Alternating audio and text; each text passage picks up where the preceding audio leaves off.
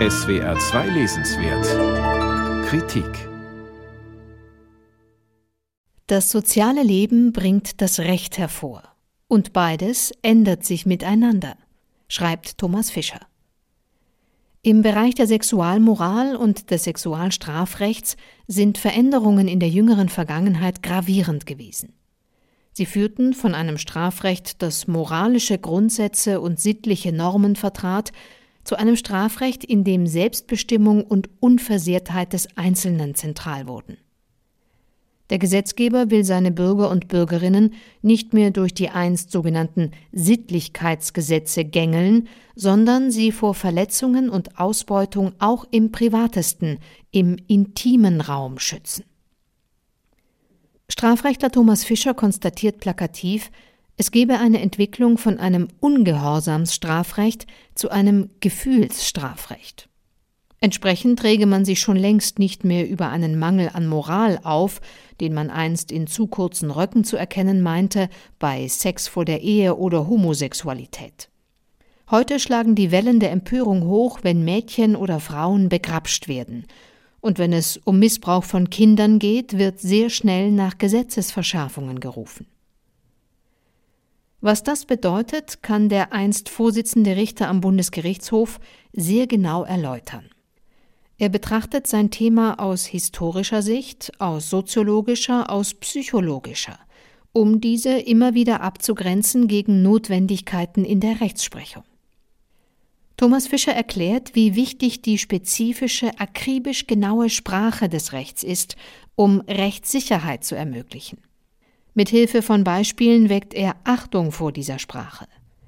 So erläutert er seine Bedenken gegenüber dem populär gewordenen Begriff sexualisierte Gewalt. Wenn auch Situationen, in denen keine physische Gewalt angewandt wird, gewalttätig genannt werden, fehle die vor Gericht notwendige Möglichkeit zu differenzieren, so der Autor. Was ist im Sexualstrafrecht Missbrauch? Was ist Nötigung? Was Zwang? Was ist Gewalt? Und als besonders heikle Frage, was ist ein freier Wille? Geschahen sexuelle Handlungen einvernehmlich oder gegen den Willen einer Person? Thomas Fischer zeigt, wie komplex solche Fragen sein können und schreibt, Entscheidungen werden in der Rückschau fast immer rationalisiert. Das sei ein Widerspruch zur Lebenswirklichkeit, in der Entscheidungen oft genug mit starken Ambivalenzen einhergingen. Thomas Fischer durchdringt seinen Gegenstand gründlich, macht ihn aber auch Nichtjuristen gut verständlich. Das gelingt ihm auf lesenswerte, mitunter ironische und kurzweilige Weise. Das Buch ist überaus lehrreich und gut zu lesen. Seinen kritischen Blick lässt er in alle Richtungen schweifen und kommt zu pointierten Schlussfolgerungen. So schreibt er beispielsweise Wer seiner eigenen Moral nicht mehr trauen kann, wird die verlorene Sicherheit nicht im Strafrecht wiederfinden. Deshalb ist es nützlich, über Inhalte zu sprechen.